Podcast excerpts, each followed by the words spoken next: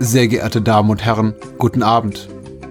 Als Einstimmung zu unserer ZDF-Dokumentation Mama, Papa, Zombie ein Auszug aus der Spiegel-Titelgeschichte Horrorvideo Blutrausch im Kinderzimmer. Unter der Überschrift Zum Frühstück ein Zombie am Glockenseil. Bestialisch gefoltert, gemordet und gefressen wird für ein Millionenpublikum, wenn der wahnsinnige Mediziner Menschen zu Monstern operiert, die dann, so der Filmtitel, als Zombies unter Kannibalen leben. Wenn vergewaltigte Mädchen am Muttertag ihre Peiniger meucheln und nackte Frauen von Wilden lebendig gefressen werden, dann findet das zweifelhafte Vergnügen zu Hause statt, im Heimkino. Es vermittelt absonderliche Lustbarkeiten. Da werden im Foltercamp der Liebeshexen Mädchen mit dem Peitschenstiel entjungfert. Asphaltkannibalen schänden Frauen und flambieren sie mit Flammenwerfern. Irre Killer zertrümmern Krankenschwester mit Schlagbohrer die Köpfe. Absurd, so steht es auch auf dem Einband. Soweit der Spiegel in seiner Ausgabe 11 aus dem Jahre 1984 vom 12.03. Im Folgenden unser Beitrag zum Thema. Bitte lassen Sie sich nicht schrecken von einigen der genannten Filmtitel und Beschreibungen der darin enthaltenen Szenen, die wir unserem Bildungsauftrag verpflichtet en Detail nennen und manchmal sogar etwas ausführlicher als notwendig. Vielen Dank für Ihr Interesse und viel Vergnügen bei unserem Hauptprogramm. Ihr zweites deutsches Fernsehen. Ist das hier die Kindervorstellung? Tut mir leid, kleiner Mann. Das ist die Bahnhofskino-Spätvorstellung für die schmierigen Onkels. Mit wem? Mit Patrick Lohmeier und Daniel Gramsch.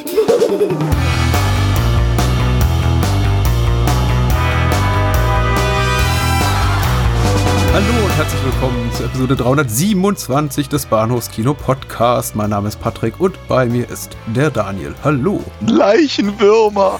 Ja. Ich bin auch noch ganz entsetzt. Ich bin moralisch entrüstet und Ja. entsetzt über das, Ja, was wir gesehen ja, haben. ja, ja, ja. Schockiert geradezu. Shocked and stunned. Hm? Ich mache Witze, aber sollte natürlich vorwegschicken, wir reden heute nicht nur über einen wegen Gewaltverherrlichung beschlagnahmten Film, sondern wir erwähnen wahrscheinlich auch im Laufe der heutigen Episode den einen oder anderen indizierten Titeln, also einfach Filme, über die man nicht spricht. Und wir tun das natürlich in äh, streng akademischer Art und Weise, also führen wir diesen Diskurs über genannte Titel und die soll in keinster Weise als Werbung der genannten Titel verstanden werden. Also Absolut, absolut. Rein, rein filmwissenschaftlich und ein paar Ja. blöde Witze, ja. ein paar blöde Witz- Witze gehören dazu, aber die haben dann nichts mit den Filmen zu tun. Natürlich nicht. Da würde die, die, die BPJM und die FSK schreien, nein, finden wir gar nicht komisch. Die gehen halt allein auf unsere Kappe. Zudem sollte vielleicht kurz der Hinweis gestattet sein, ungleich zu unseren normalen Filmrezensionen klammern wir uns nicht so sklavisch an den Text wie sonst immer, will heißen, so ein klassisches Rezensionsformat, halbe Stunde über den Film, dann eine Dreiviertelstunde über den anderen, sondern wir schmeißen so ein paar Themen zusammen. Das liegt einfach in der Natur der Debatte, weil wir, glaube ich, den Zombie, der am Glockensaal baumelt, äh, das ist der, äh, der Film, über den wir heute Abend sprechen, der Spielfilm, im Kontext von Mama, Papa, Zombie, das ist der Name der ZDF-Dokumentation, quasi so dazu, aber auch nicht wirklich, dass sich die beiden nicht, nicht so trennscharf voneinander lösen lassen. Wie soll ich das besser sagen? Ich finde das ganz hervorragend, genau so. Die, Im Prinzip geht es um eine, geht, im Rahmen unserer Skandalfilmreihe geht es halt in diesem, dieser Ausgabe vor allem darum, dass wir äh, uns über das Phänomen der gewaltverherrlichenden Filme auf VHS Anfang der 80er unterhalten, anhand eben genau dieser beiden Vertreter, einfach weil die Titel sehr schön sind und ähm, ich glaube, glaube je, jedem zuerst äh, einfallen, wenn er eben an, an diese Form der Videothekenkunst denkt. Das ist aber auch wirklich ein, ein Trigger, wird man heutzutage sagen, dieser Titel. Ne? Das Ja, total. Der, der lacht den empörten Eltern geradezu ins Gesicht, der, Ja. das Glockenseil. Und äh, zum Trost sei gesagt, äh, für all diejenigen, die sagen, ja, ich möchte aber jetzt irgendwie eine ne klassische Fulci-Wertschätzung haben, davon gibt es einige bei uns im Feed. Also wer gerne etwas über Haus an der Friedhofsmauer hören möchte, der höre bitte in die Episode 9 rein oder in die Extended Edition Nummer 12. Äh, Voodoo Schreckensinsel der Zombies haben wir in der Extended Edition 49 besprochen, über dem Jenseits, äh, Fulcis äh, großes Meisterwerk, möchte ich mal behaupten, in Episode 250 unserer Der hatte sogar mir gefallen, glaube ich, ja. Ja, das war's. So. Okay. Und Jetzt können wir zum, zum, zum eigentlichen Hauptprogramm kommen. Womit fangen wir an? Puh. Wie, Wir sind uns nicht so richtig einig geworden im Vorgespräch. Nee, überhaupt nicht. Aber es ist, es ist eben auch schwer, weil, wie gesagt, diese Open the Can of Worms, wollte ich gerade sagen, ähm, Mhm. könnte halt wirklich schwer werden.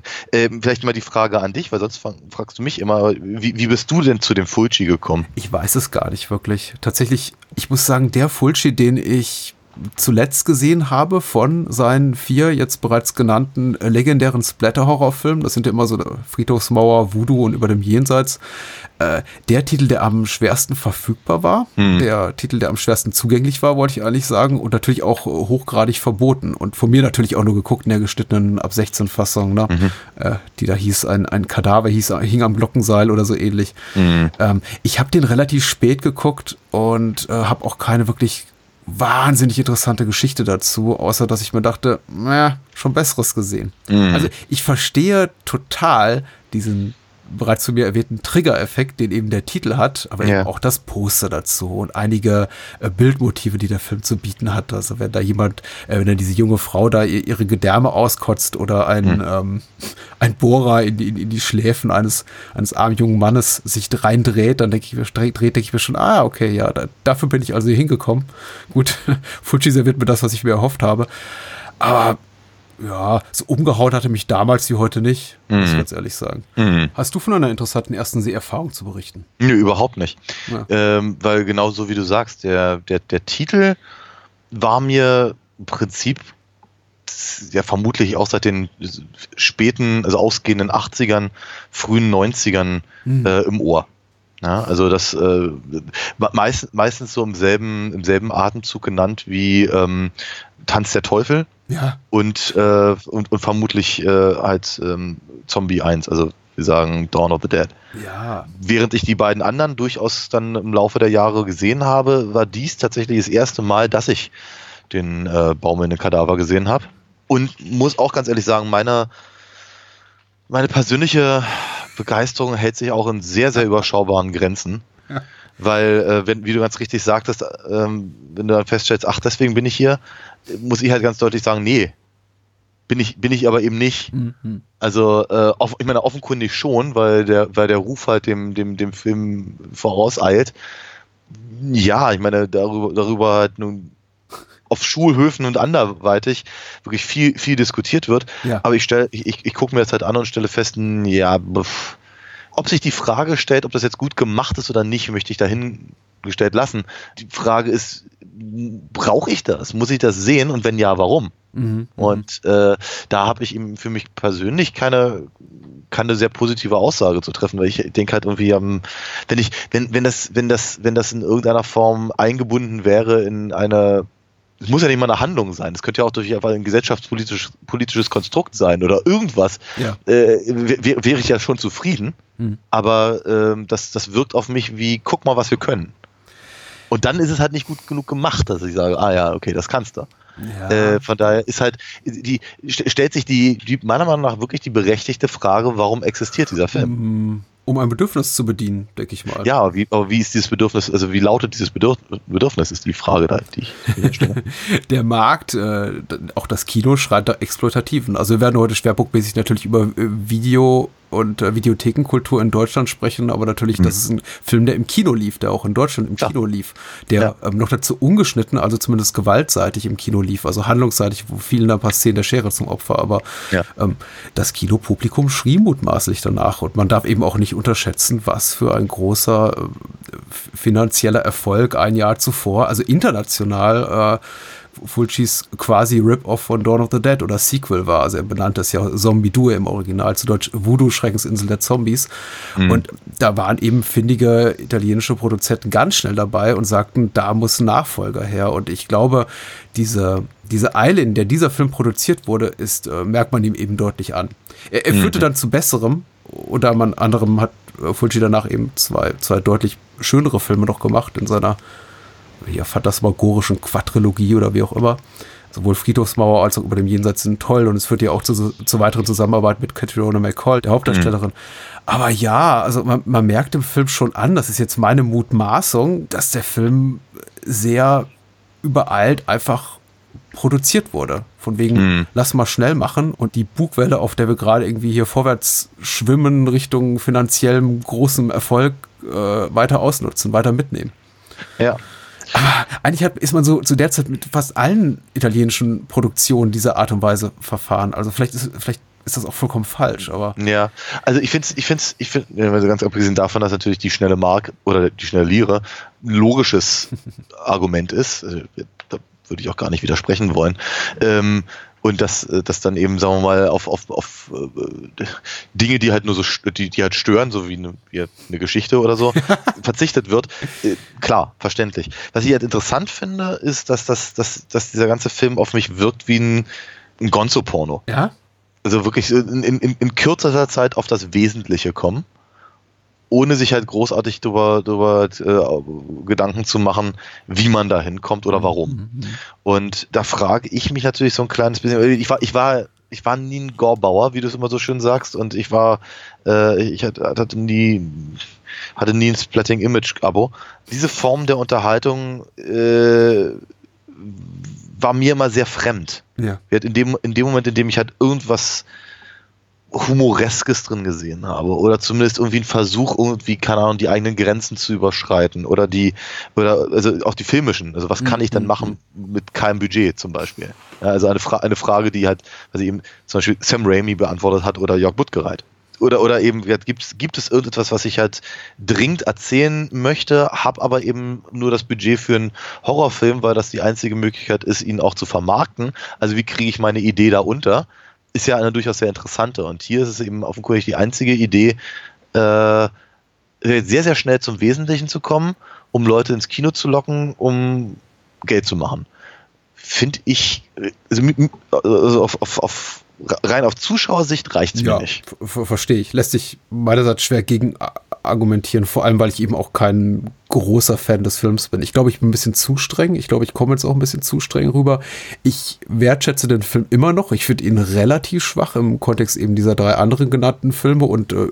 überhaupt im Kontext von Fulcis Gesamtschaffen, was ich bis zum heutigen Tage für maßgeblich unterschätzt halte.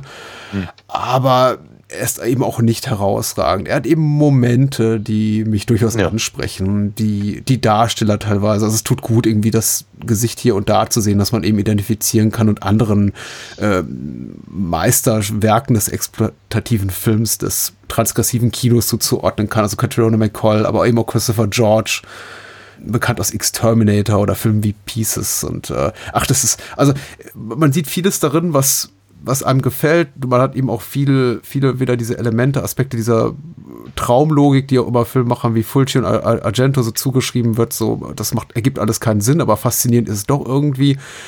Die Gewalt ist so ein bisschen zu, zu wenig fantastisch. Ich glaube, das ist so das, einer der Hauptkritikpunkte, die ich an dem Film äußern kann, dass eben die, die Gewaltszenen für mich zu wenig Albtraumhaftes haben. Und das differenziert eben auch nochmal qualitativ maßgeblich sowas wie den, den Zombie am Glockenseil von den, den großen Meisterwerken, über die wir eben auch zum Teil schon gesprochen haben, von, von Friedhofsmauer oder von Über dem Jenseits.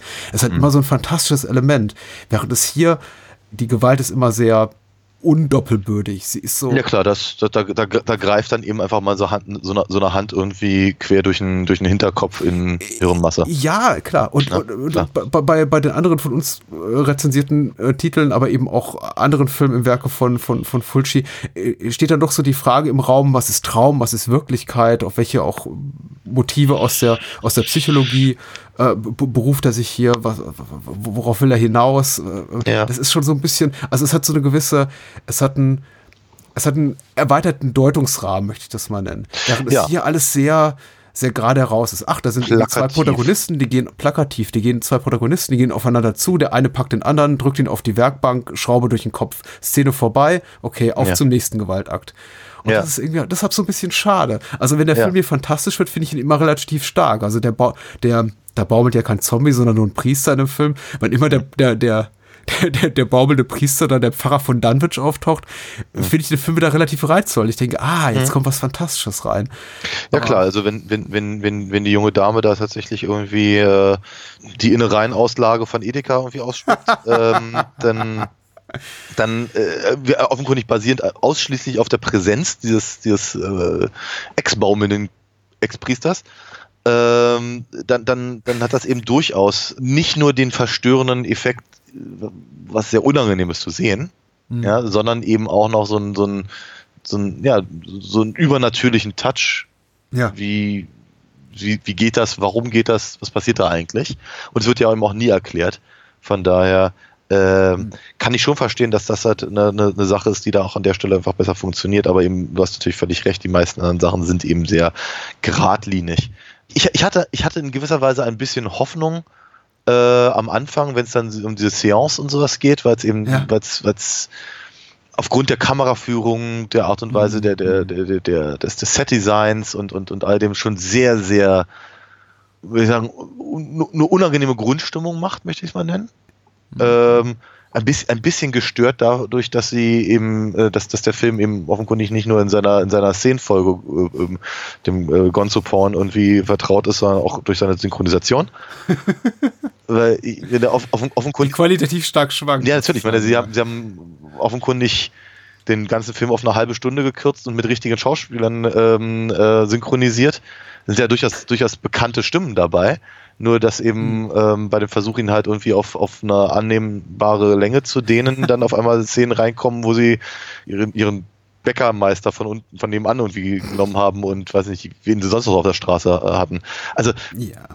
klingt ja alles nicht so dolle. Das unterschreibe ich jetzt nicht, aber ja, ist lustig. Nicht, ja, nur. Also. Das sind die Gags, die man von uns erwartet. Das ist schon gut. ja. Also, die, die, die, die, die Sprecher sind schon alle ganz schön schlecht, mit Ausnahme ja. von diesen, von, von diesen, keine Ahnung, 30, 45 Minuten, hm. in denen dann eben äh, ernstzunehmende und auch bekannte Synchronsprecher äh, rumrennen. Also der, der äh, Reporter, dessen Name mir wieder entfallen ist, äh, wird ja auch irgendwie von drei verschiedenen Leuten gesprochen und eine davon ist die, eine davon ist die Synchronstimme, die auch Chevy Chase hatte. Ja, also ja. von daher, und der, der Mann weiß, was er tut. Und in den, den Szenen funktioniert das dann auch alles wieder. Ist aber eine völlig andere Diskussion. Ich wollte eigentlich nur darauf hinaus, dass, äh, dass, dass, dass mich der Film aber auch sehr, sehr schnell verloren hat wenn dann eben äh, dieser ganze Mystizismusaufbau, den, den, der, den, er, den er betreibt am Anfang, komplett fallen gelassen wird. Ja. Zugunsten von m, im Prinzip nichtssagendem Gesplatter. Also, und aber du, auch da hast du völlig recht. Also, alleine dass, dass die, die junge Dame, die halt bei der Seance vermeintlich hops geht, wenn die dann mhm. eben im, im, im Sarg liegt und, sagen wir mal, nach deutlich zu langen fünf Minuten irgendwie dann doch mal gerettet wird, auf sehr mhm. dramatische Art und Weise, das, äh, das, das hat mich schon durchaus äh, beeindruckt, möchte ich sagen, weil nun mag ich das aber auch nicht. Diese, diese, diese lebendig begraben Geschichte, die ist halt, ja, ganz furchtbar. Also ich sterbe mal tausend Tode bei, bei, bei Kill Bill.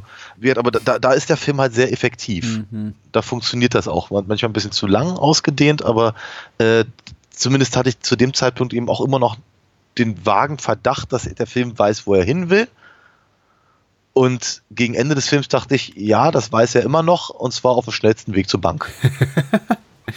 ja, ähm, du sprichst da für mich einen ganz, ganz wichtigen Punkt an und ich glaube auch tatsächlich auch so den, den Handlungsstrang, der, ich möchte nicht schon wieder sagen, Problem. Ich glaube, wir überstrapazieren dieses Wort immer so, mhm. dass das Defizit des Films ganz gut auf den Punkt bringt. Das ist tatsächlich diese Episode von äh, mit Mary, die eben als direkte Konsequenz dieser Seance stirbt begraben wird und dann von, von Peter, dem Reporter, ausgegraben wird. Auch in einer sehr effektiven Szene durchaus. Aber das besitzt eben auch alles, du hast es gerade schon, schon beschrieben, ein fantastisches, also fantastisch im eigentlichen Sinne des Wortes Potenzial. Also wirklich einfach Türen zu und Tore zu Themen aufzumachen, die wirklich interessant sind und sich auch inhaltlich auf einen, auf einen Pfad zu begeben, der, der erzählerisch reizvoll ist.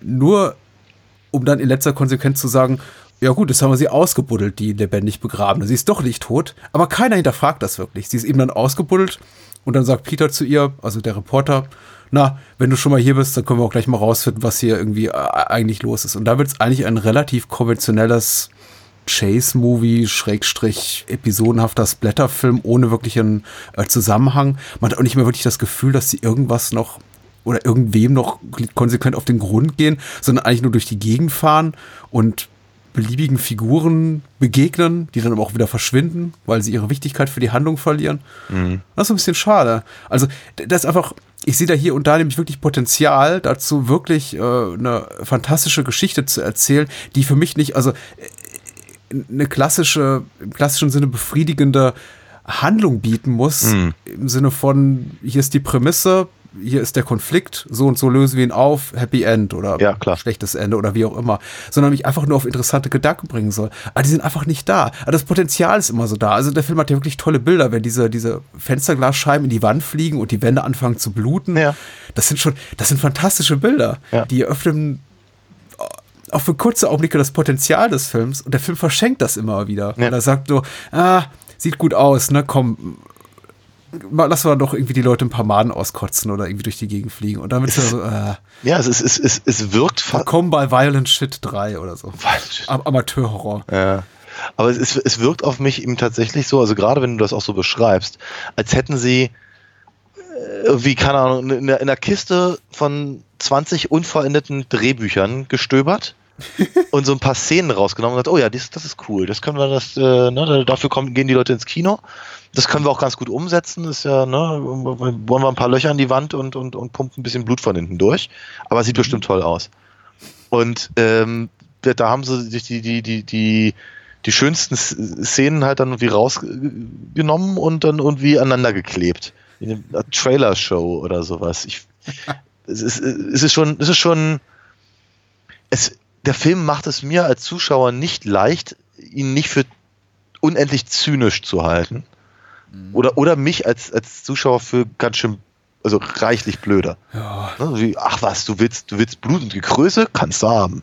Ja, wie gesagt, ich, Ja. ich sehe es nicht so streng. Wir können, äh, ich glaube, es ist jetzt kein Film, mit dem wir irgendwie jetzt einen langen Abend verbringen werden oder Vermutlich beide besonders glücklich werden. Ähm, ich, ich sehe es weniger streng, weil für mich sind eben ähm, zwischendrin immer noch sehr, sehr viele kleine hübsche Momente, an denen ich Freude habe, damals wie heute. Mhm. Wie, weiß ich, den kleinen Dialog über Woody Allen, der beiden Leichengräber oder Ja. äh, der, der schöne Score von Fabio Frizzi, der Der ist teilweise schön. eben sehr stimmungsvoll Ja, der ist. ist- ist Auch, tatsächlich auch der Endkampf da in den Katakomben gegen den Priester von Dunwich, überhaupt so die kleine, kleine Reminiszenz, Referenz an, an, an H.P. Lovecraft ist hübsch. Also es sind so, es sind schon schöne Dinge drin und ich glaube auch so ein bisschen sardonischer Humor, wenn dann der Priester irgendwie zum dritten oder vierten Mal der tote Priester von einem Balken runterfällt. Ich mir denke, ja, okay, wie oft wollt ihr diesen Gag eigentlich noch machen? Ähm, ich weiß nicht, ob sie tatsächlich so viel, ich möchte nicht sagen, ist ironische Distanz, aber so viel Selbstbewusstsein haben über die, über die, über die Trivialität ihres Stoffs, also Fulci und sein Drehbuchautor Dardano Sacchetti, ähm, keine Ahnung. Aber ich finde es durchaus Ich hab amüsant. Ich habe ja nicht mal was gegen Trivialität. Also überhaupt nicht, ganz im Gegenteil. Nein. Es ist, ähm, Nein, nein. Es ist ich könnte mir fast vorstellen, dass jetzt meine, mein Versuch einer, einer, einer äh, etwas, etwas schwierigen Überleitung, ähm, aber ich könnte mir fast vorstellen, dass der Film eben nicht nur aufgrund seines, seines äh, schnieken Titels äh, äh, sich aber eben ganz hervorragend eignet, eben als, äh, als abschreckendes Beispiel in der Diskussion um solche, ne, also um, um, um den Konsum solcher Filme im, im, äh, in den eigenen vier Wänden. Nicht, Ja. eben, nicht nur, weil er, weil er so einen reißerischen Titel hat, äh, sondern eben auch, weil er im Gegensatz zu anderen Filmen, die vielleicht deutlich brutaler sind, die vielleicht einfach deutlich besser getrickst sind, die vielleicht einfach auch mehr ans Eingemachte gehen und einen, einem auch einfach mit einem unangenehmen Gefühl äh, rauslassen, ähm, äh, eben nicht den Anspruch hat, äh, irgendetwas vermitteln zu wollen, außer den reinen Bildern. Ja. Und damit ist er eben, damit, damit- manövriert sich der Film eben in einer äh, an, an die an die Spitze dieser Diskussion. bietet sich wunderbar an als Posterchild für diese ganze, ganze Debatte, die da geführt wurde, vor allem in den Jahren 83, 84 hier medial, weil eben auch nicht genug drin steckt, dass für, jetzt sagen wir mal, Wissenschaftler, Kritiker, Cinephile, in welchem Sinne auch immer, also bietet nicht genug Stoff für diese genannten Gruppen, um wirklich glaubhaft argumentieren zu können, warum es sich lohnt, das hier als filmische Kunst zu bewahren und Menschen zugänglich zu machen. Ja. Ist dann aber doch zu, technisch zu gut, zu gefällig und ich würde mal sagen, massenbreitenwirksam, auch einfach durch die Kinoveröffentlichung und durch die Publikation auf VHS von, von großen Verleihen, um ein- einfach einen riesen Markt gleichzeitig zu erreichen. Ja. Also man kann das dann auch an, auf der anderen Seite nicht abtun als, ach, das ist doch dieser Billigschund, den kaufen sich irgendwie drei, Nee, überhaupt drei Gorbauern Ja, ne, auf, ja. auf, auf der Videobörse und äh, dann verschwindet der Film für ewig vom Markt. Nee. Überhaupt Also da geht schon Menschen ins Kino. Ja, ja, ja, ja. Aber das war ja, ich, ich glaube, das war, das war weniger das größere Problem der Diskussion. Ich, äh, Ja. ich, das, das ist mir auch so ein paar Mal durch den Kopf gegangen bei, bei Mama, Papa, Zombie, dass Ja. die, es, da, da, da wird halt viel geredet, aber interessanterweise immer an dem, an dem, an dem meiner Meinung nach wichtigen Punkt der Diskussion vorbei. Ja, natürlich. Also, ab, abgesehen, hatten, über, die, über die, die Dokumentation werden wir sicherlich eine ganze Menge anderes noch zu sagen haben, aber das hat mich echt gestört, dass sie nicht zu einer einzigen Sekunde mal gesagt haben, und im Übrigen, was uns stört, ist, dass das eben quasi zu Hause konsumiert wird. Ja. Ne? Also, also das Vertrauen in, in, in die Institutionen sagt mir oder sagte ihnen offenkundig, äh, ja, naja, der, der Film ist ab 18 oder so und äh, wenn dann Kinder versuchen, den im Kino zu sehen, da wird dann der, der Kassierer schon drauf aufpassen. Mhm, ja? Aber ähm, wenn das Ding eben auf Video raus ist, dann passt da halt nötigenfalls vielleicht gar keiner drauf auf und den Eltern vertrauen wir da offenkundig nicht. Ähm, und äh, hier haben, haben wir auch keine Kontrolle. Und entsprechend potenziert sich die, die Zuschauerschaft äh, gerade eben auch in, in Altersgruppen, in die, bei denen wir das gar, gar nicht so richtig lustig finden. Und aber das, das ist, mhm. wird, diese, diese, die Diskussion wird ja anhand des filmischen Materials geführt und nicht über die gesellschaftliche Komponente, die Kontrollgeschichten ähm, oder eben die Verfügbarkeit von so etwas. Und wirklich nur und ausschließlich, das ist Schund. Warum, warum wird das überhaupt gezeigt? Warum wird das gemacht? Und warum, mhm. warum kaufen das die Leute? Ja, weil sie es können. Ja, natürlich ich glaube, wir sollten über Mama Papa Zombie reden, ja. weil es tatsächlich der interessantere Titel ist. Es ist der wesentlich kürzere Titel mit gerade mal 45 Minuten. Es ist eine ZDF-Dokumentation und sie erschien eben im äh, Fahrwasser einer größeren, größeren gesellschaftlichen Debatte, eine gemutmaßte Debatte, die da draußen irgendwie gerade stattfand. Ob sie wirklich stattfand, weiß man nicht so richtig oder ob sie tatsächlich angestoßen lanciert, wurde, erst durch ja. das, hm. lanciert wurde durch das ZDF und eben andere Medien, die dann im Fahrwasser dieser hm, Reportage auch überwiegend, einige kamen auch schon vorher raus, dann eben auch darüber berichteten. Aber so, sagen wir mal, so die legendäre Berichterstattung wirklich über das deutsche Äquivalent zu den britischen Videonasties, die kam erst so nach Mama Papa Zombie raus. Mhm. Dann kam dann nämlich auch die Süddeutsche raus mit großen Titelgeschichten und äh, Stern und Spiegel und ließen sich alle darüber aus, was da wohl Jugendlichen dieser Tage präsentiert wurde. Ähm, wir müssen dem Ganzen ein bisschen Kontext geben, geben glaube ich, weil äh, ich weiß nicht, ob es jeder so auf dem Schirm hat und es ist auch eine Tatsache, die ich immer gerne vergesse. Der Grund eigentlich, warum diese Debatte geführt wurde und warum da nicht einfach wache Eltern und Menschen, die einfach Kinokunst verteidigen, aus gutem Grund gesagt haben, ja, ist doch alles ab 18, dürfen Kinder doch eh nicht sehen, ist, dass es keine Kontrollinstanz gab für Videoveröffentlichungen bis zu einer Reform des Jugendschutzgesetzes 1985. Und es gab schon Videotheken.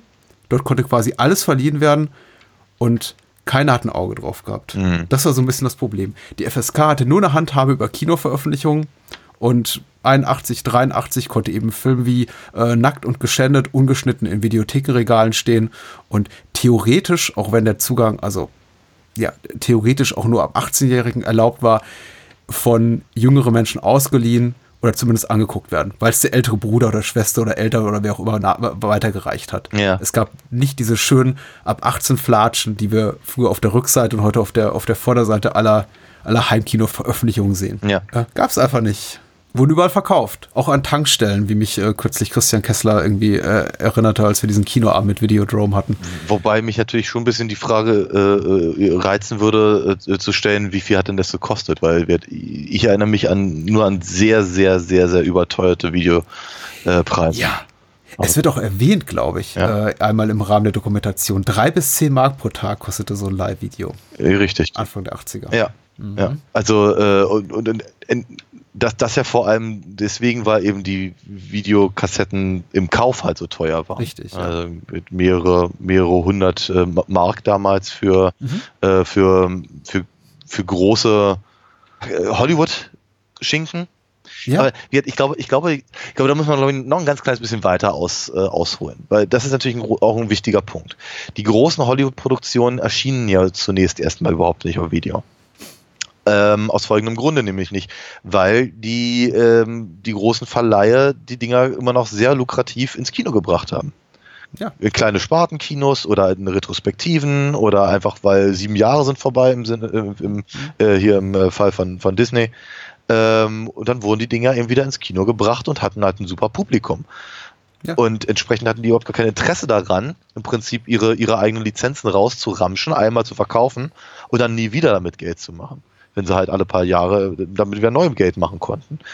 Das heißt also, dieses, das, das, das Heimkino existierte, die, äh, die Technik war da, die Leute kauften das und brauchten Futter für ihre Technik entsprechend haben sich halt die Leute daran gemacht, die nicht so tolle Lizenzen hatten, die nicht mhm. Casablanca nochmal ins Kino bringen konnten oder, oder was ich, die Brücke am Quai oder sowas. Und das führte sehr schnell dazu, und ich bin mir nämlich zum Beispiel gar nicht so richtig sicher, inwieweit diese Diskussion nicht eben doch schon vor der, äh, der Dokumentation geführt wurde, weil ich weiß, äh, dass die Videotheken und die das Format Video zumindest in meiner Familie, auch vorher schon einen ausnehmend schlechten Ruf hatte. Mhm. Als äh, äh, bei, bei, uns im Ecke gab es eine. Ähm, und äh, das, das, das konntest du ganz hervorragend einsehen, wenn du da drin vorbeigelaufen bist. Und du hast eigentlich nur Reihe um Reihe Karate-Filme gesehen. Ja. Also Kung Fu, Karate, ja, die Knochenbrecher vom Dienst und, und, und, und Bruce Lee, Bruce Lee und wie sie alle heißen, äh, Pornos und Horrorfilme. Mhm das mhm. war, sagen wir mal, ne, in der in der in Deutschland ja bis zum heutigen Tage immer immer noch mit Leidenschaft geführten Diskussionen um äh, hohe Kunst und Schund war das jetzt natürlich nicht unbedingt der große ähm, Werbeträger für das für das neue Medium. Und diese, ich, ich glaube, die, diese, dieser Umstand führt dann eben zum Beispiel auch dazu, dass ja, nochmal zumindest in meiner Familie so ein, so ein Videogerät, glaube ich, erst ab 86 oder sowas, 86 oder 87 ja, rausstand. Ja, sogar noch später. Ja. Äh, der, der legendäre Spiegel-Leitartikel zum Frühstück an Zombie am Glockensaal benennt auch nochmal hier die Marktanteile. Ob die so stimmen, kann ich jetzt nicht bestätigen, aber äh, das Deutsche Videoinstitut DVI sagt, die Kategorien Horror, Krieg und Action erzielen nach einer DVI-Umfrage 45% der Verkaufs- und Verleiherlöse. Weitere 12% gehen auf Konto der Erotikstreifen. Also haben wir schon mal 60%, nur mit Schmuddelkram. Was eben, glaube ich, auch so der, der allgemeine gesellschaftliche Eindruck war. Und äh, ich glaube, also ich stimme dir natürlich zu. Ich glaube, der Konsens war schon so der unausgesprochene Videotheken, das ist Schmuddelkram. Man merkt eben es auch an der Art und Weise, wie darüber berichtet wird. Dieser ganze, ja. also alle Artikel, die ich jetzt dazu gelesen habe, und du hast ja auch schon mal angesprochen, wir haben uns auch schon vor vielen Jahren mal drüber unterhalten, vor gut sechs Jahren in einer Episode. Ähm, das ist halt genauso mit spitzen Fingern geschrieben, wie eben Mama, Papa, Zombie mit spitzen Fingern in, inszeniert oder geschnitten, wie auch immer. Mhm. Also das, das strotzt, die ganze Berichterstattung darüber strotzt vor so einem gewissen Ekel. Man möchte es ja. eigentlich gar nicht anfassen. Ja. Sogenannte Videothekare äh, ja. verleihen so, sogenannte Splatterfilme.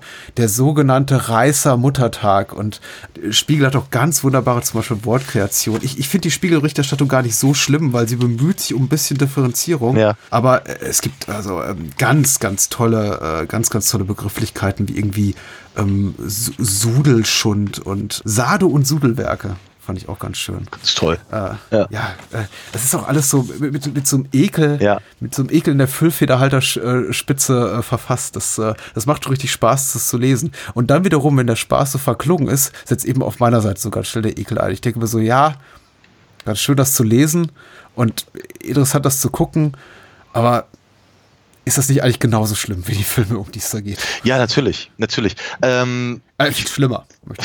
Also es, es, es ist, es ist, es ist, ähm, es ist unecht, es ist scheinheilig. Es, ähm, ja. Die ganze Dokumentation geht mit einer, mit einer, einer Annahme rein mhm. und vor allem mit der Annahme, dass, dass das Publikum die Sicht teilt. Also Natürlich. das, es ist, der, der Film ein oder zweimal hat er, hat er so, so, hat er so leicht äh, äh, divergierende Meinungen, lässt dazu für zwei Minuten mhm. oder so. Ähm, aber ansonsten ähm, geht er von vornherein rein mit der Auffassung, das ist Schund. Das gehört sich einfach so nicht. Ist das nicht schlimm, dass es sowas überhaupt gibt? Und wir müssen was tun dagegen, weil wir decken jetzt hier auf. Und mhm äh, erlaubt eigentlich seinem, seinem, seinem, seinem äh, Publikum überhaupt nicht, eine andere Meinung zu vertreten. Also du, es ist, es ist, es ist so, so seltsam formuliert, so seltsam inszeniert und geschnitten, dass du quasi dazu gezwungen bist beim Gucken dieser, dieser, dieser Argumentation zu folgen, ob du willst oder nicht. Es ist, ja. es ist, es ist ganz, es ist wirklich, also, äh, äh, nochmal, diese Dokumentation lässt überhaupt keine andere Meinung zu. Es ist, es ist ganz, es ist, es ist, es ist, es ist, es ist äh, schräg. Es ist schräg. Ähm, und die, die Methoden, wie der Film versucht, diese, diese Meinung eben auch einfach nach, also einfach nach Hause zu hämmern, ist mhm. eben verlogen, weil es ist, es ist, ja. es ist gestellt, es ist äh, schlecht recherchiert, schlecht argumentiert, äh, ganz, ganz viel entweder über Autorität äh, vermittelt oder über ähm, äh, Anekdoten. Mhm. Ja, also nur, nur weil irgendeiner, dem man eine Kamera in die Fresse hält, mir sagt, dass irgendein anderer ihm erzählt hätte, dass jemand mal was passiert sei, bin ich nicht davon überzeugt, dass ich jetzt gerade überzeugt werde. Mhm. Schwierig. Äh, ich frage mich, habt, habt ihr kein anderes Bildmaterial gehabt oder reicht es bei euch einfach oben nicht dafür? Also das ist komisch. Ja, und dann eben wird der eine ähm, äh, der eine junge Mann von der, von der Uni, der eben durchaus sehr, äh, meiner Meinung nach sehr, sehr interessante und wichtige Sachen äh, sagt, äh, jenseits des, des, des, des, des Mediums und mehr über den Umgang mhm. damit, äh, der darf seinen Satz beenden aber danach geben sie dem Politiker fast zehn Minuten irgendwie Zeit, um das alles zu widerlegen. Ja, ja, ja. Und, und der wird auch nicht hinterfragt, weil er ist eine Autoritätsperson. Ne? Und das, das, da zeigt sich auch ein Gesellschaftsbild, äh, wenn ich den ganz, ganz kurz beenden darf, äh, ein Gesellschaftsbild, bei dem ich froh bin, dass ich so zumindest nicht mehr ganz so mitbekomme möchte nicht sagen, dass es weg ist. Äh, ich gehe in allen Punkten mit dir d'accord und stimme dir zu. Das ist, äh, ist, ist richtig. Und ähm, ich habe, ich möchte zu den meisten von dir gesagten Punkten gar nichts äh, ergänzen. Den letzten, letztgenannten Punkt fand ich auch noch ganz interessant. Mit den tatsächlich mit dem, mit dem Nicht-Hinterfragen von Autoritätsfiguren ist eben etwas, was mir aufgefallen ist an allen Stellen dieser medialen Diskussion über dieses Thema, dass sobald ähm, Politiker dazu Äußerungen tun, vornehmlich natürlich CDU, CSU-Politiker, ja, äh, zum Beispiel hier der, in, der, der Spiegel-Titelstory jemand wie Heiner Geißler, das wird überhaupt nicht hinterfragt. Ja. Das ist natürlich, das ist als, als, wenn, als wenn Gott ein ein Richtspruch fällt. Ja. Das, das, das muss man einfach auch so akzeptieren. Das ist einfach auch eine moralische, nicht nur politische, sondern moralische Instanz, der es zu gehorchen gilt. Und das finde ich eben auch so ganz merkwürdig an dieser Dokumentation, die ich in ihrer Tonalität nicht viel schlimmer finde, erstmal, also in ihrer Haltung, als das, was wir heutzutage auch noch sehen. Sowohl in öffentlich-rechtlich wie mhm. privaten Medien. Denn dass der Zuschauer immer in eine Geisteshaltung, in eine äh, gewisse auch, auch Richtung manipuliert werden soll, für ein Argument oder für eine Person Sympathie zu empfinden und sich quasi auch einzuschießen gegen einen anderen, vielleicht imaginierten oder reellen Protagonisten, wie auch immer. Das ist der, das ist der Sinn und Zweck so vieler Non-Fiction-Formate oder wie auch immer man die nennen mag. Von RTL 2 Frauentausch bis zu mm. irgendwelchen Beiträgen bei Frontal 21 im ZDF, irgendwie so Aufregerbeiträgen wie, ja, ja. ach, jetzt hat schon wieder ein Politiker entschieden, uns Geld wegzunehmen mm. und da mhm. wurde schon wieder Autobahn gebaut und die ist so teuer und die Grünen, die Ökoterroristen, was die mit uns machen wollen und ach, was weiß ich. Also im Grunde sehe ich das ja heute immer noch ja. Ich finde es eben überwiegend besser gemacht, auch wenn ich jetzt so als medial, denke ich mal, relativ gut geschulter Mensch das meiste davon durchschaue und mich nicht so leicht manipulieren lasse, merke ich doch, wie das funktionieren kann. Bei Mama, Papa, Zombie setze ich tatsächlich davor. Das ist für mich so der maßgebliche Unterschied. Und nicht nur teile ich nicht die Meinung, hm. ich finde es eben auch noch so, ich finde sie auch noch so dilettantisch kommuniziert, ja. dass sie dass, es, dass ich nicht weiß, was ich tun soll. Soll ich mich darüber lustig machen oder soll ich mich noch mehr darüber ärgern, weil es offenbar genügt, ja. auf eine derart plumpe Art und Weise sehr leicht zu entkräftende Standpunkte zu vertreten. Ja. Ähm, und trotzdem eben mit der Erkenntnis das zu gucken, dass das hier offensichtlich funktioniert hat. Dass das hier offensichtlich eine mediale Debatte und auch gesellschaftliche ja. Debatte losgestoßen hat. Ja. Leute sind rausgegangen am nächsten Morgen wahrscheinlich zu ihren Kollegen ins Büro und gesagt haben, hast du das gestern gesehen? Also unglaublich, ich kann nicht glauben, dass mein kleiner Viktor diese Filme guckt. Jetzt muss ich aber fragen, was sie dann nachmittags im Jugendclub machen. Anscheinend sind die alle süchtig nach Horrorpornos. Äh, es funktioniert ja offenbar. Ja. Und das, das finde ich das Erschreckende daran. Absolut. ja, sehr, sehr, sehr, sehr gut. Ähm, also ich habe ich hab mich tatsächlich für beides gleichzeitig entschieden. Also ich hatte, ich habe mich, ich hab mich gleichzeitig darüber aufgeregt und fing an mit der, mit der Dokumentation zu diskutieren, was selten eine gute Idee ist, aber bitte. Ähm, und gleichzeitig habe ich, habe ich, es gab echt Momente, da habe ich mir vor, vor Lachen auf die Schenkel gehauen. Weil es war einfach ja. so, so, so, so herrlich doof. Das war wirklich herrlich dämlich. Aber ja, was du gerade erwähnst, das ist, das ist durchaus, durchaus richtig.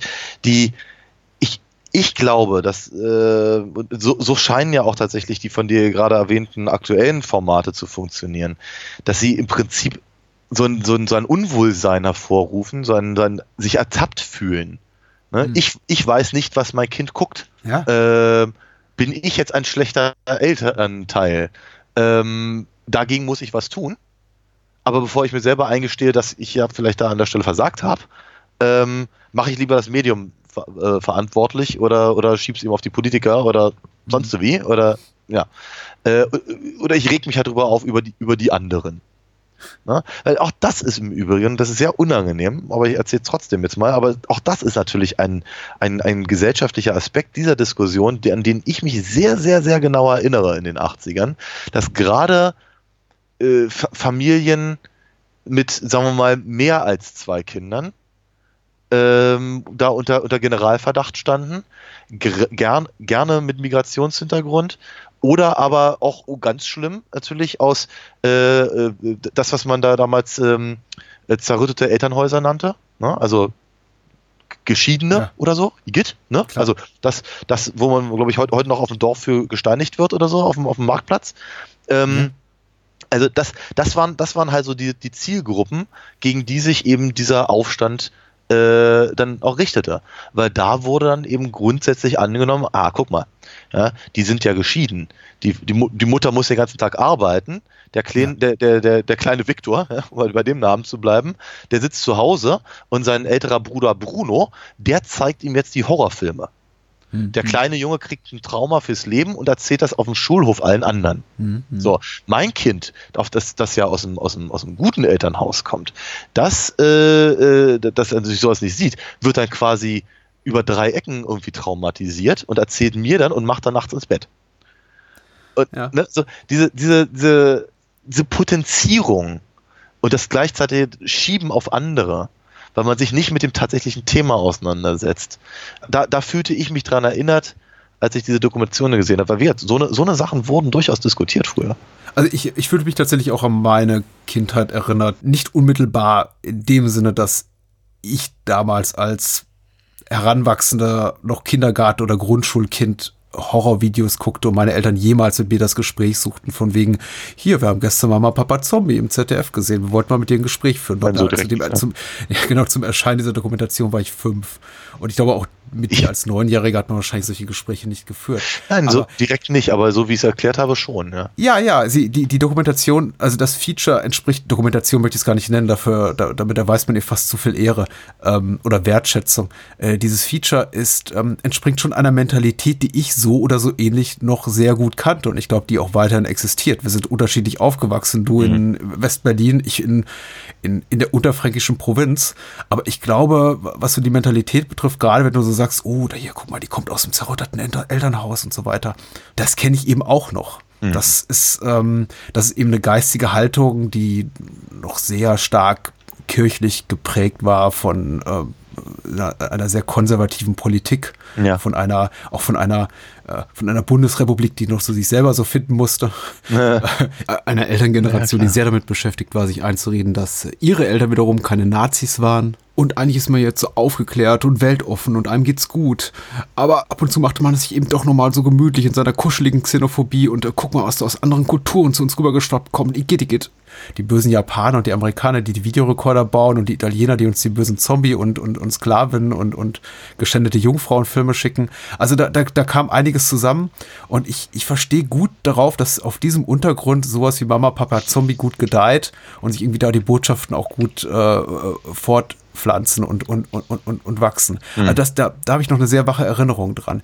Insofern, ja, das ist eben, und, und das ist immer so irgendwo ganz tief in meinem Kopf, wenn ich das gucke, weil ich denke, wenn ich nur das nehme, was ich so nackt vor mir sehe, diese ganzen äh, Gänsefüßchen Experteninterviews, also überhaupt Experten. Da wird eben ein Schulrektor als ähm, Ja. Experte herangeführt für mediale Aufklärung oder für Jugendschutz. Also Menschen, die einfach, ja klar, schon aufgrund ihres Jobs irgendwas auch mit Kindern zu tun haben, Ja. aber sonst herzlich wenig Ahnung haben vom Sujet. Ich glaube nicht, dass dieser Herr äh, Rektor äh, Volker Lambert heißt er, glaube ich, jemals einen dieser Filme gesehen hat, wie kaum jemand, der in diesem Film gezeigt Ja. dieser Dokumentation jemals so einen Film gesehen hat. Ja. Inklusive der Kinder, Ja. obwohl es ihnen immer zugeschrieben wird. Ja. absolut. ähm, sich wirklich mit dem Thema auskennt, Ja. äh, aber trotzdem jeder dazu eine Meinung hat. Und im Grunde sehe ich mich, ist es genau das gleiche wie heute in sozialen Netzwerken. Ja, das, ähm, keiner hat eine Ahnung, alle haben eine Meinung. ja, ganz Und das Schlimme ist aber, äh, dass man da noch so wegargumentieren kann, dass mit einfachen Worten, ach, den, den schalte ich stumm, den entfreunde ich, den, dem unfollow ich oder wie auch immer. Und hier wird einem quasi so von der Autorität des zweiten deutschen Fernsehens aufgedrückt, ähm, den musst du zuhören, den musst du Aufmerksamkeit schenken. Und ich glaube, das ist das, was mich so auch, auch maßgeblich stört an diesem, an diesem Format. Und im, aber, aber auch da hat sich im Übrigen relativ wenig dran geändert. Ne? Es ist ja, wenn ich, wenn, wenn ich, nee, ich, auch das merke ich, also wir, jetzt schon lange nicht mehr, aber ich vermeide solche Diskussionen auch größtenteils. Ähm, aber ähm, was, was, was, was ich auch für Gespräche geführt habe, noch vor, was, keine Ahnung, zehn Jahren oder so, ähm, über äh, die, die Aussagekraft von Pädagogen über Filme. Ich bin mir ganz, ganz dringend sicher, dass, ähm, äh, dass Pädagogen Aussagen über pädagogische Themen äh, fällen können. Und ähm, sagen wir mal, bei Medienwirkung wird es dann schon schwieriger.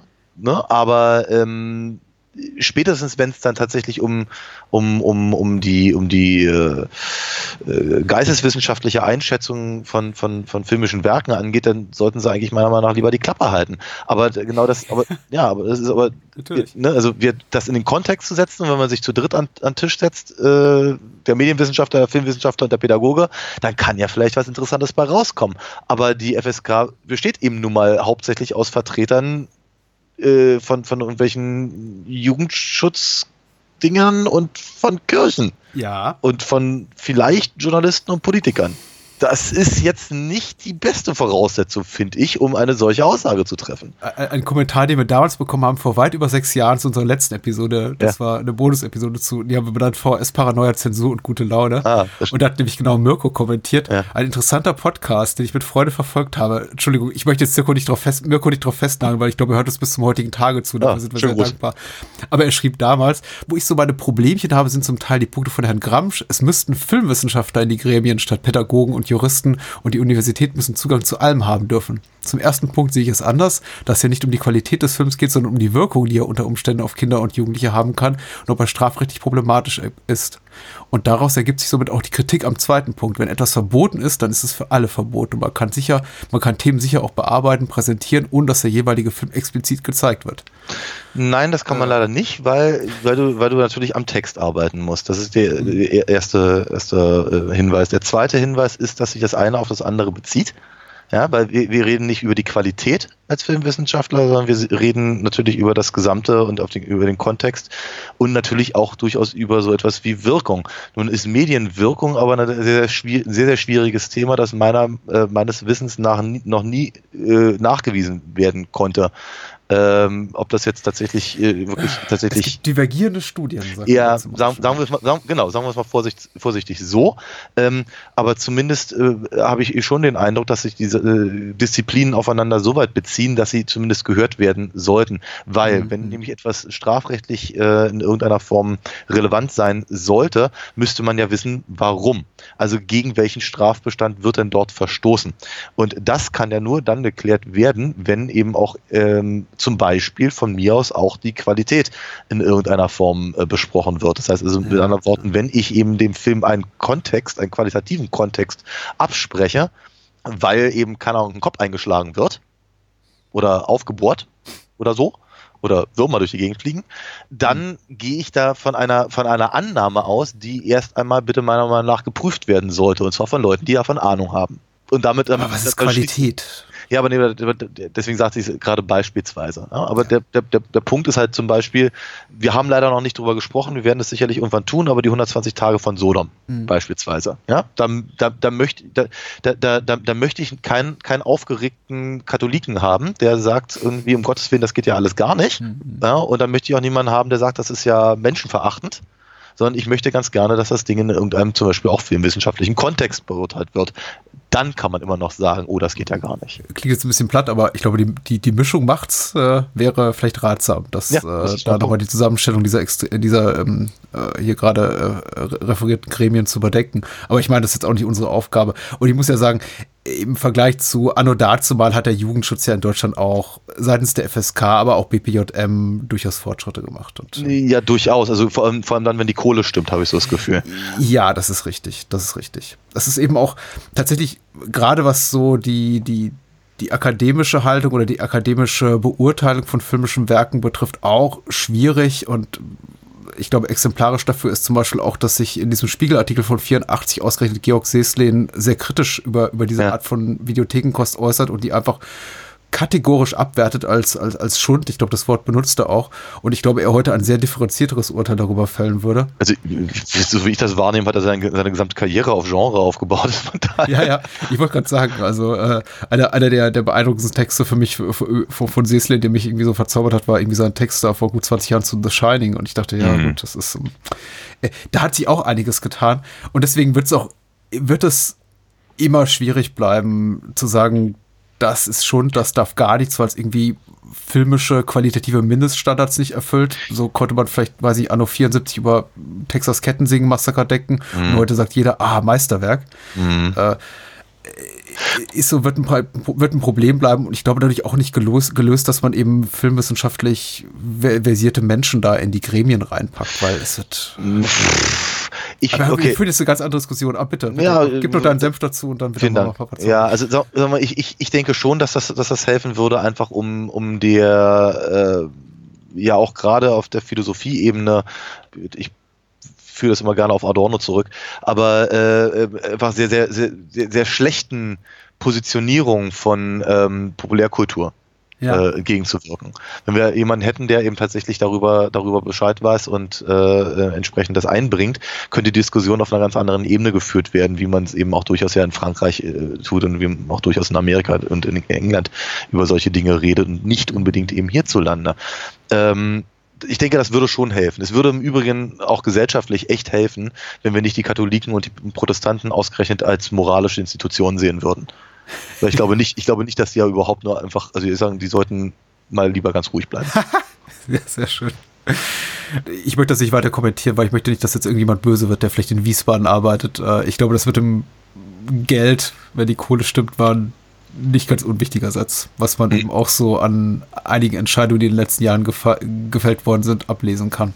Mhm. Oder sich erschließen kann. Oder mutmaßen kann. Das ist ja nur eine Mutmaßung. Total. Aber. Mutmaßungen sind eben auch sehr viel in, ähm, in, in Mama Papa Zombie, wie zum Beispiel eine meiner, eine meiner Lieblingsszenen, bei denen ich auch nicht genau wusste, ob ich lachen oder weinen soll. Ähm, wenn die, äh, also praktisch zum, im großen Showdown, ähm, die, diese, diese Lehrerin äh, den ähm, äh, entgeisterten noch sehr den 70ern verhafteten Eltern ja. äh, eben tatsächlich äh, den äh, Zombie am Glockenseil zeigt. Ja. Diese, diese, wun diese wundervolle Frage oder äh, auch eher Anekdote ähm, erzählt, äh, dass eben sie gefragt hätte, ob denn die Kinder wüssten, was, was, was ein Zombie ist und alle wussten es oder viele wussten es. Mhm. Und dann zeigt sie in den Film. Weil das eine hat mit dem anderen meiner Meinung nach nichts zu tun. Nein, natürlich nicht. Ich meine, zu wissen, was ein Zombie ist und einen Zombie-Film gesehen zu haben, sind ja nur zwei verschiedene Dinge, habe ich so das Gefühl. Ja. Das heißt also, da, da, da spätestens da bricht die gesamte Argumentation äh, zusammen. Ich muss ähm, ein bisschen persönlich werden. Vor, vor, vor drei Wochen war Halloween. Ähm, ja. Und mein Sohn ist, ich bin, ich, ich war auch schockiert, wahrscheinlich so, wie du es jetzt sein wirst, wenn du das hörst, weil mein Sohn ist sieben und ja. er wollte als Zombie gehen. Ja. Und ich habe ich hab natürlich auch sofort den Zombie am Lockensaal rausgeholt und gesagt, Sohn, hast du diesen Film gesehen? In deinem Jugendclub mit dem kleinen Viktor. Weil euch das Poolspiel nicht genug war. Nein, äh, äh, es ist, ich, ich möchte dazu ergänzen, damals wie heute, es ist stinknormal, das zu tun. Ich bin als, zehn, als Zehnjähriger mit dem Freddy Krüger T-Shirt rumgelaufen. Ich war maßgeblich jünger als viele der hier interviewten Kinder und Jugendliche, also die zum Beispiel, die da im Jugendclub angetroffen werden, die alle schon so 13, 14, 15, 16 zu sein scheinen. Ich weiß nicht, wie alt die Schulklasse sind, aber ich glaube, das sind auch junge Teenager. Es ist doch, es ist, es ist absolut lächerlich und die, äh, ich, ich kann auch die Chutzpe dieses Films, äh, dieser, dieses Features nicht glauben, wenn sie auf so, sich auf argumentatorisch so dünnes Eis bewegen, dass sie wirklich die Lehrerin offenbaren lassen, dass die, dass der Film, den die Erwachsenen jetzt sehen müssen, und sich dabei fast übergeben müssen, offensichtlich, wenn die Szenen nicht gestellt sind. Aber sie wirken relativ authentisch, wie sie da würgen und ihren Kopf senken. Dass sie keines der Kinder diesen Film gesehen hat und die Lehrerin das eben offensichtlich macht durch, durch die Offenbarung. Ja, ich habe sie gefragt, ob sie wissen, was ein Zombie ist. Und 60 Prozent der Kinder konnten das bejahen. Hm. Und natürlich hat keines, keines der Kinder den Film gesehen. Ja, natürlich nicht. Nein. Aber äh, es ist. Und, ja. Hm. Und, und, dieses Feature lässt das einfach so stehen. So. Hm? Jetzt habe ich was Gutes argumentiert. Und dann natürlich noch ein paar flapsige Sprüche. Also nicht flapsig, also der Vater, der dann sagt, ich glaube, ohne Bier kann ich heute Nacht nicht schlafen, ich bin vollkommen fertig. Das ist, mhm. äh, dass das äh, vor 35 Jahren ironiefrei betrachtet werden konnte, mit ja. Rüstungspotenzial, mit Empörungspotenzial, mhm. scheint heute absurd. Und dann finde ich es auch wieder amüsant. Ja. Bevor ich mich daran erinnere, wie, was für eine Faschist faschistoide Geisteshaltung der dieses Feature hat, also, oder die Macher. Mhm. Ich meine, ab, ab und an fühlte ich mich in dem Film ja auch ein bisschen wie in einem Loriot-Sketch. Ja, natürlich. Na, also die, keine Ahnung, wenn dann, wenn der, äh, ich weiß gar nicht, wer es, war, war es nicht auch ein Rektor? Vermutlich.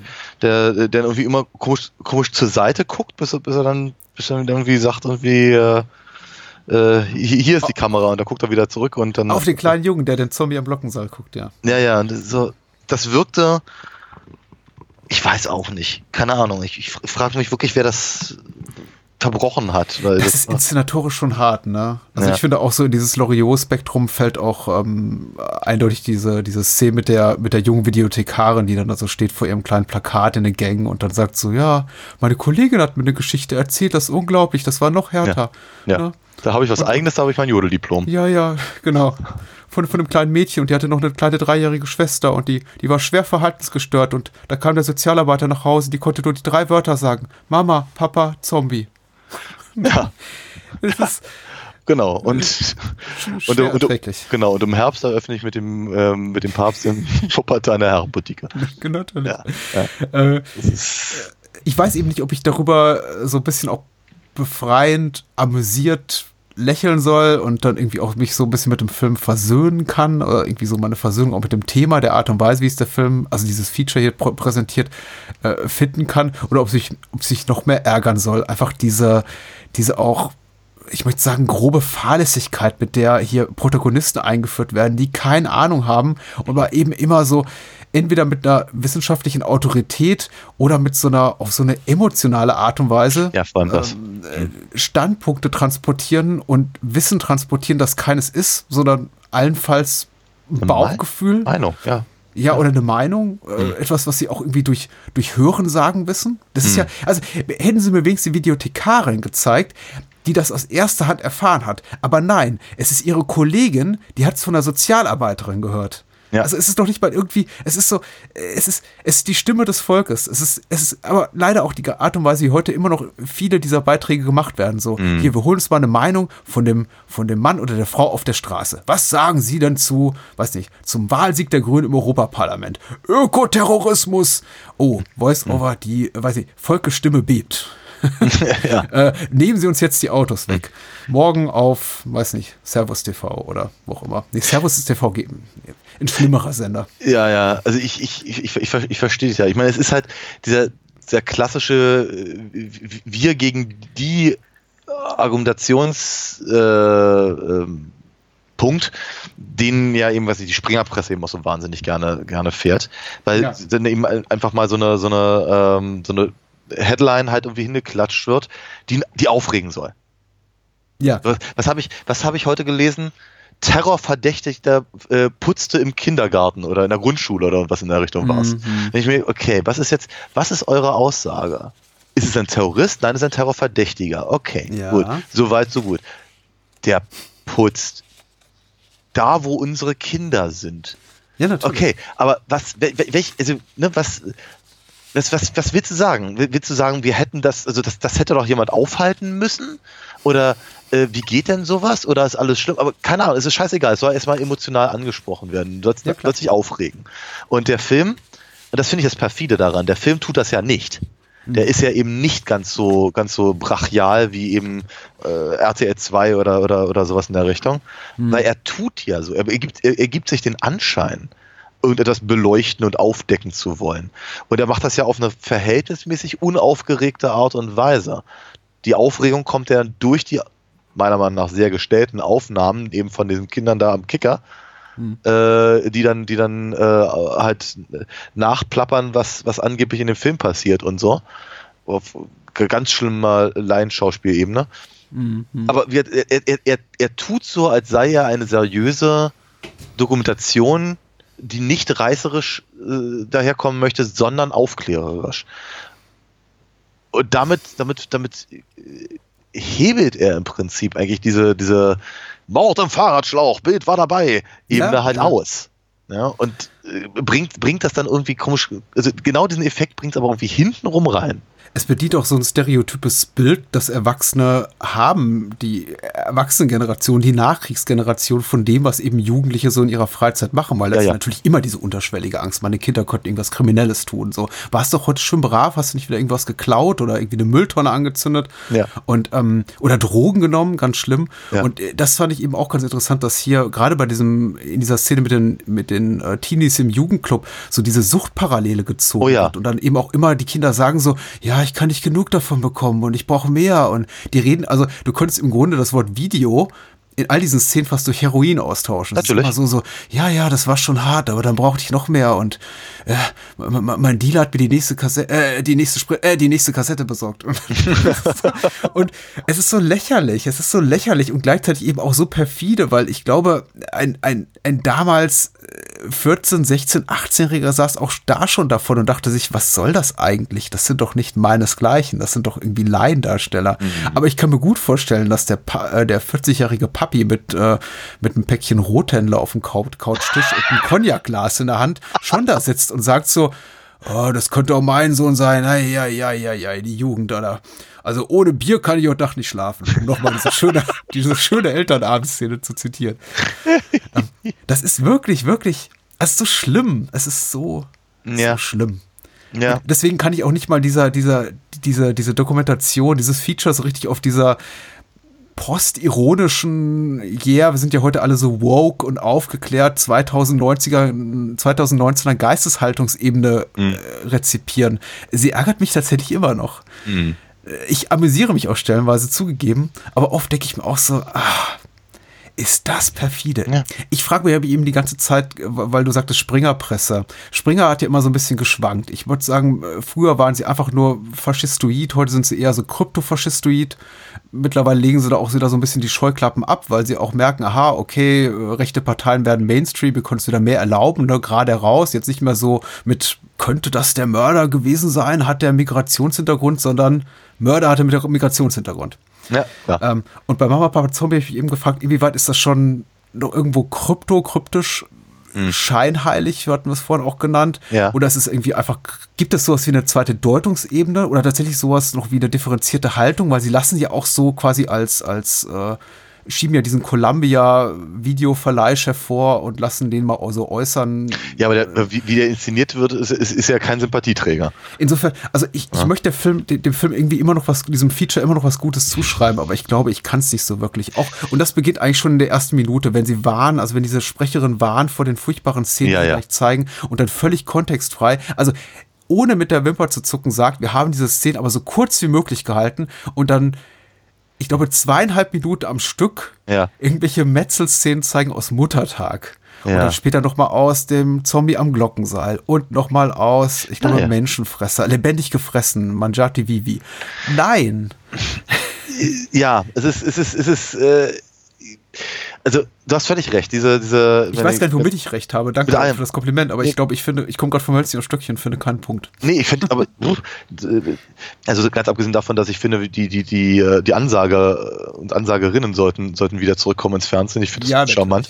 Ähm, äh, aber tatsächlich, die Art und Weise, wie sie diese äh, Dokumentation einleitet, äh, ist bereits äh, sehr zielführend und in gewisser Weise eben aber auch reißerisch. Dann und dann äh, dann eben mit diesem mit diesem verhohlenen ja, wir, wir können nicht anders. Ne? Also damit sie wissen, wovon wir reden, müssen wir ihnen das leider zeigen. Ja. Zwinker, zwinker. Ähm, also so diese, diese, dieses, dieses, da ist schon ein bisschen der Reiz des Verbotenen, so das Weiden an, an, an Dingen, die eigentlich nicht sein sollten. Mhm. Ne? Man, man regt sich ja offenkundig gerne auf äh, und so. Also diese diese, diese Aspekte gibt es da auf jeden Fall drin. Ähm, dass die, die Szenen, die sie zeigen mit vielleicht der Ausnahme des Bohrers im Kopf, äh, jetzt wirklich nicht so wahnsinnig schlimm sind, mag einfach vielleicht der Zeit äh, geschuldet sein, aber sie, sie sollen ja vor allem einfach den Punkt unterstreichen, den der Film halt da, da macht. Und nochmal gesagt, das so, so, so begann ich meine Argumentation. Ich finde es halt so seltsam, dass der Film die ganze Zeit argumentiert, ist das nicht schlimm, schlimm, dass es so etwas gibt und unsere Kinder es gucken. Ja. Dem muss ein Riegel vorgeschoben werden und nicht eben ähm, äh, mit der mit der dem Umgang mit Medien argumentiert oder dem dem Zugang der Medien oder der Tatsache, dass eben diese Sachen im Kino gelaufen sind und da eben niemanden gestört haben. Äh, das sind da alles alles Punkte, die die äh, komplett weggebügelt werden. Vielleicht auch, damit man sich einfach noch ein bisschen länger aufregen kann. Und ich glaube, dass da eine politische Komponente drin äh, äh ja, hintersteckt.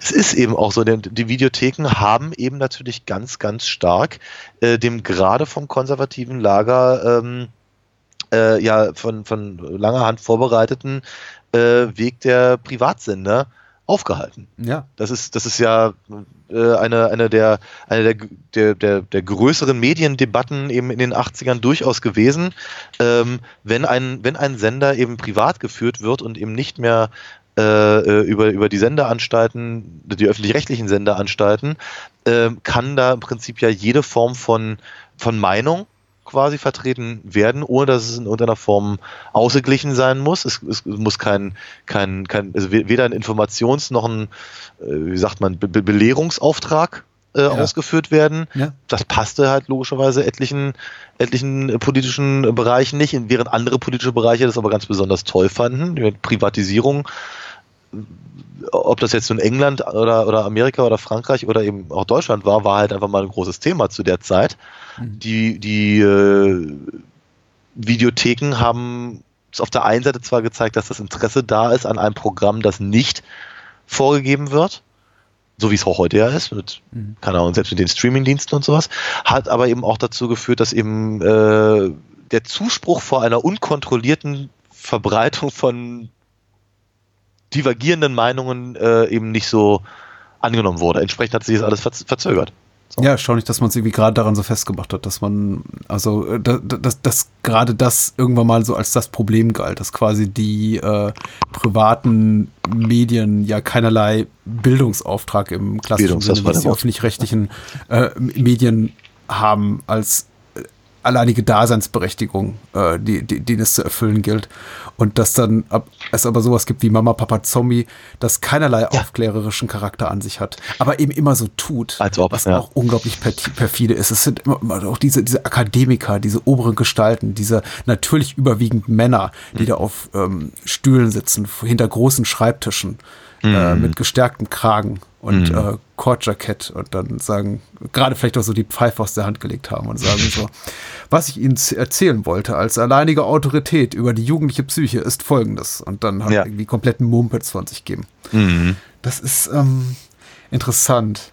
Ähm, und vielleicht sollte ich mich gar nicht darüber ärgern, dass heute, ich habe ein, zwei Blogbeiträge dazu gefunden, wo eben halt das Ganze so ein bisschen ins Lächerliche gezogen wurde oder mit, mit Witzen kommentiert wurde, was, wir, was eben Mama Papa Zombie zeigt. Und vielleicht ist das der gute Weg. Vielleicht ist das auch, auch, auch gut so und ich sollte mich so nicht so darüber ärgern. Vielleicht tue ich es bloß stellenweise, weil ich eben so die, diese Zeit selber oder diese, diese Geisteshaltung noch so am Rande ja. erlebt habe und ich glaube, die auch heute noch in vielen Haushalten existiert. Mhm. Ich hoffe einfach, dass Diskussionen über solche Themen heute anders geführt werden.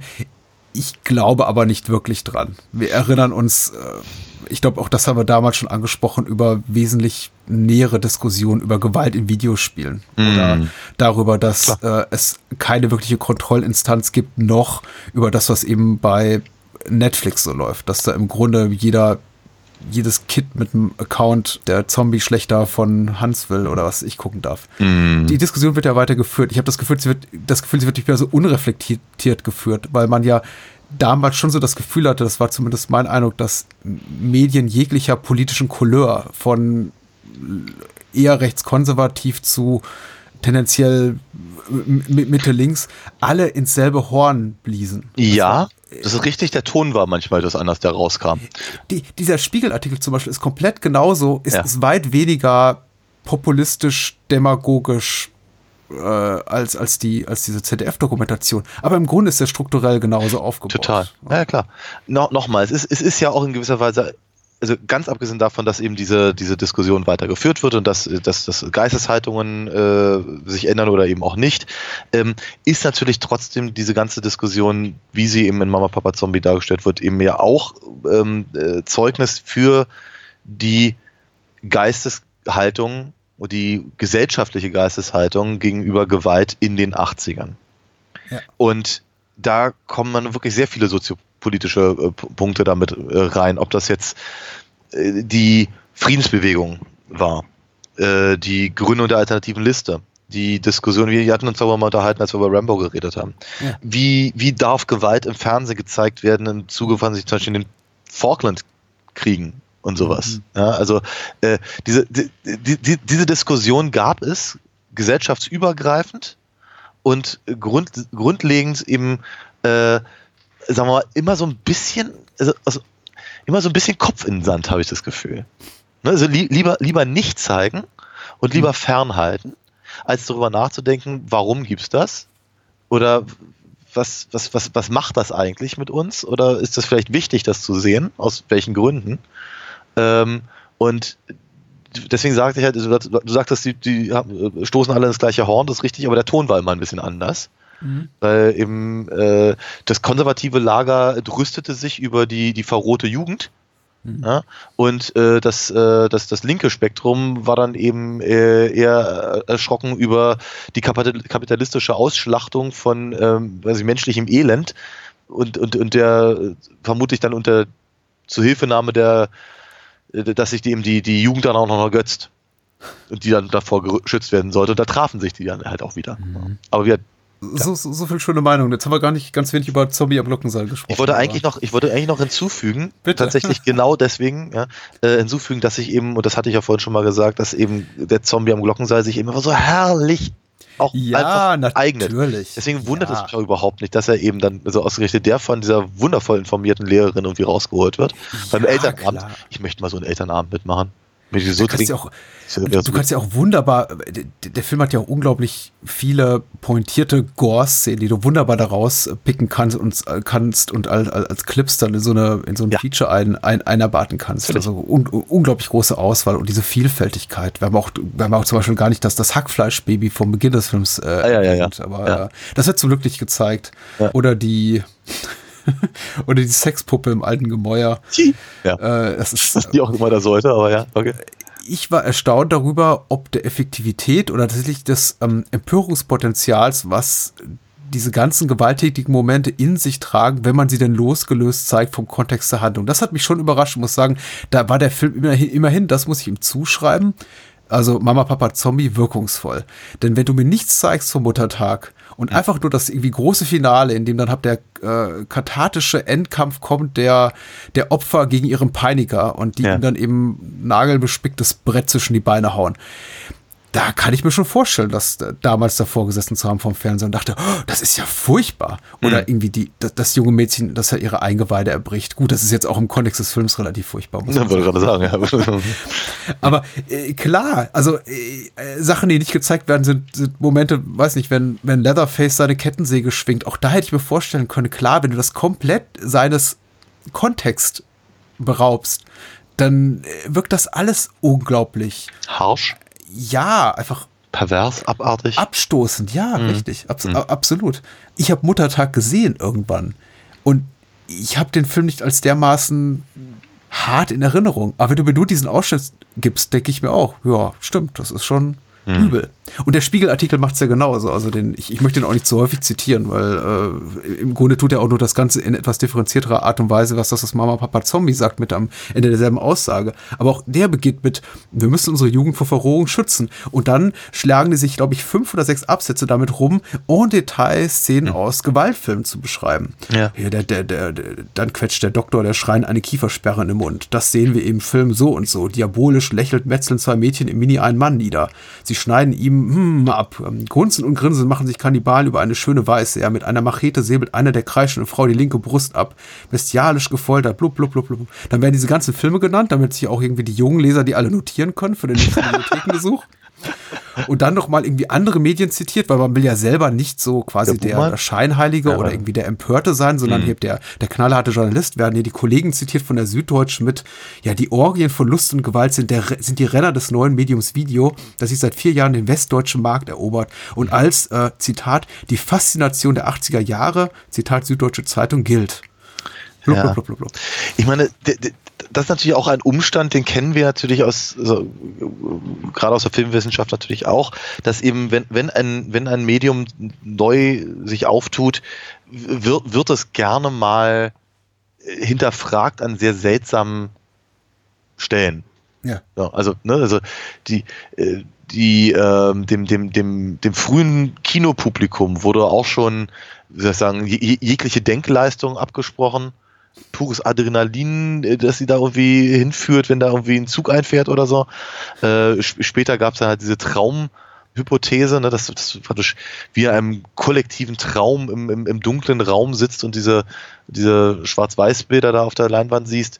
Also, also sehr, sehr vielleicht, ich meine, ich, ich würde ich würd gerne mal irgendwie eine, eine Rezension der ersten Bücher lesen. Da geschrieben wird, wie, keine Ahnung, Bü Bücher verrohen unsere Jugend oder so. So viele Was aneinander. Belletristik, Romane. Ja, ja. Robinson ja, Crusoe. Ja. Genau, so, so, so, viele aneinandergereihte Wörter machen doch schwachsinnig oder so. Was weiß ich, keine Ahnung. Vermutlich, ja, natürlich. Ah, Seufz. Seufz. Sind wir ausgebaumelt? Ein bisschen, denke ich, ja. Mhm. Ähm, natürlich würde ich um Gottes Willen keine, keine, keine Empfehlung äh, für den Fuji-Film aussprechen wollen, dürfen nicht für Geld und gute Worte. Ich finde die Dokumentation tatsächlich etwas erhellender und der Skandal, das ist ja nun mal, sagen wir, unser, unser Anliegen in dieser, in dieser kleinen Reihe, der Skandal besteht für mich tatsächlich weniger in dem sich die, die Gesellschaft irgendwie gewollt oder ungewollt darüber aufgeregt hat, sondern ja. eben tatsächlich in dem Umgang mit äh, und in der Aufbereitung des ja. Themas. Und äh, insofern auch, glaube ich, eine interessante Parallele zu dem, was fast zeitgleich in, den, in Großbritannien stattfand. Vielleicht auch ein Thema, dem wir uns in einer separaten Episode auch nochmal äh, widmen werden, was ich interessant finde. Also mhm lass uns, lass uns voranschreiten gegen eine kulturelle Entwicklung, gegen eine gesellschaftspolitische Entwicklung mit Zensur und Verbot und äh, Aufschreien der Empörung, statt uns damit tatsächlich einfach auch mal geistig auseinanderzusetzen und ja. versuchen, Ursachenforschung und Aufklärung zu betreiben. Ja. Es ist, es ist interessant. Ähm, vielleicht auch so nur exakt in der Bundesrepublik des Jahres 1984 möglich. Äh, ich wünschte, äh, es, ich wünschte, es wäre so, aber du hast ja in schon. In Bezug auf dieses Thema, ja, vielleicht. Ja, ja. Ja. Ei, wei. Na gut. Mal gucken. Nächste Woche leichtere Kost, worauf ich mich sehr freue. Du hast das Ganze angestoßen und ich dachte erstmal ganz ehrlich, boah, boah weiß nicht, ja. Hm, hm. Und je länger ich drüber nachdenke, ja, doch, absolut, muss man machen. äh, teasere mal gerne ein oder beide Filme an, über die wir nächste Woche sprechen. Genau, wir werden uns nächste Woche mal wieder den, unseren französischen Nachbarn widmen und zwei Filme nehmen, die ich weiß gar nicht, ob sie wahnsinnig gut zusammenpassen, aber zumindest sind sie zehn Jahre aus, auseinander, aber rein optisch, ich, ich fand sie jedenfalls passend und äh, einer davon ist von 1991, nämlich von Jean-Pierre Genet und Marc Caro Delikatessen. Unter anderem. Jetzt schiebst du mir den schwarzen Peter zu. Natürlich. Ich habe mir den Film ausgewählt. Ja, du hast gesagt, ich habe mir beide ausgesucht. Das stimmt ja auch. Ja, ja. Wir, wir sprechen zum zweiten über äh, Vidocq von äh, Pitoff, ist der Regisseur. Genau. Tatsächlich. Der mir als tatsächlich auch als Comic-Künstler im Begriff ist. Und äh, Vidocq habe ich nie durchgestanden. Und ich bin sehr gespannt darauf, den Film ein weiteres Mal, mich daran zu versuchen für unsere Episode. ich weiß nicht, hat mir jemals den Fall, ja doch ein einziges Mal mit dem Babadook, dass wir tatsächlich einen Film gewählt haben, wo wir dann irgendwie in der Vorbereitung die Erkenntnis hatten, nee, wir reden doch nicht drüber. ich, ich möchte nicht sagen, dass es bei, bei V-Dog wieder passieren wird. Also ich, ich werde schon durchhalten. Toi, toi, toi. Das Potenzial ist da. Danke, das war schön. Ja, dann ja. bis dann die Leichenwürmer wieder fliegen. Richtig. Ich, mir fällt kein lustiger Spruch ein. Ich sag Tschüss. Bye, bye.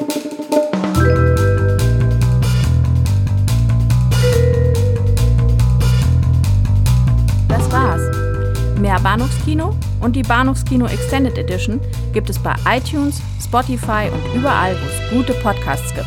Kennt ihr bereits Daniels Comics? Auf alinafox.de erfahrt ihr alles rund um seine legendäre Meisterdiebin und ihre Abenteuer. Und denkt bitte daran, eure Unterstützung durch eine Patreon-Patenschaft oder PayPal-Spende sichert diesem Podcast das Überleben. Unter bahnhofskino.com findet ihr alle Möglichkeiten, uns unter die Arme zu greifen. Vielen Dank fürs Zuhören und adios.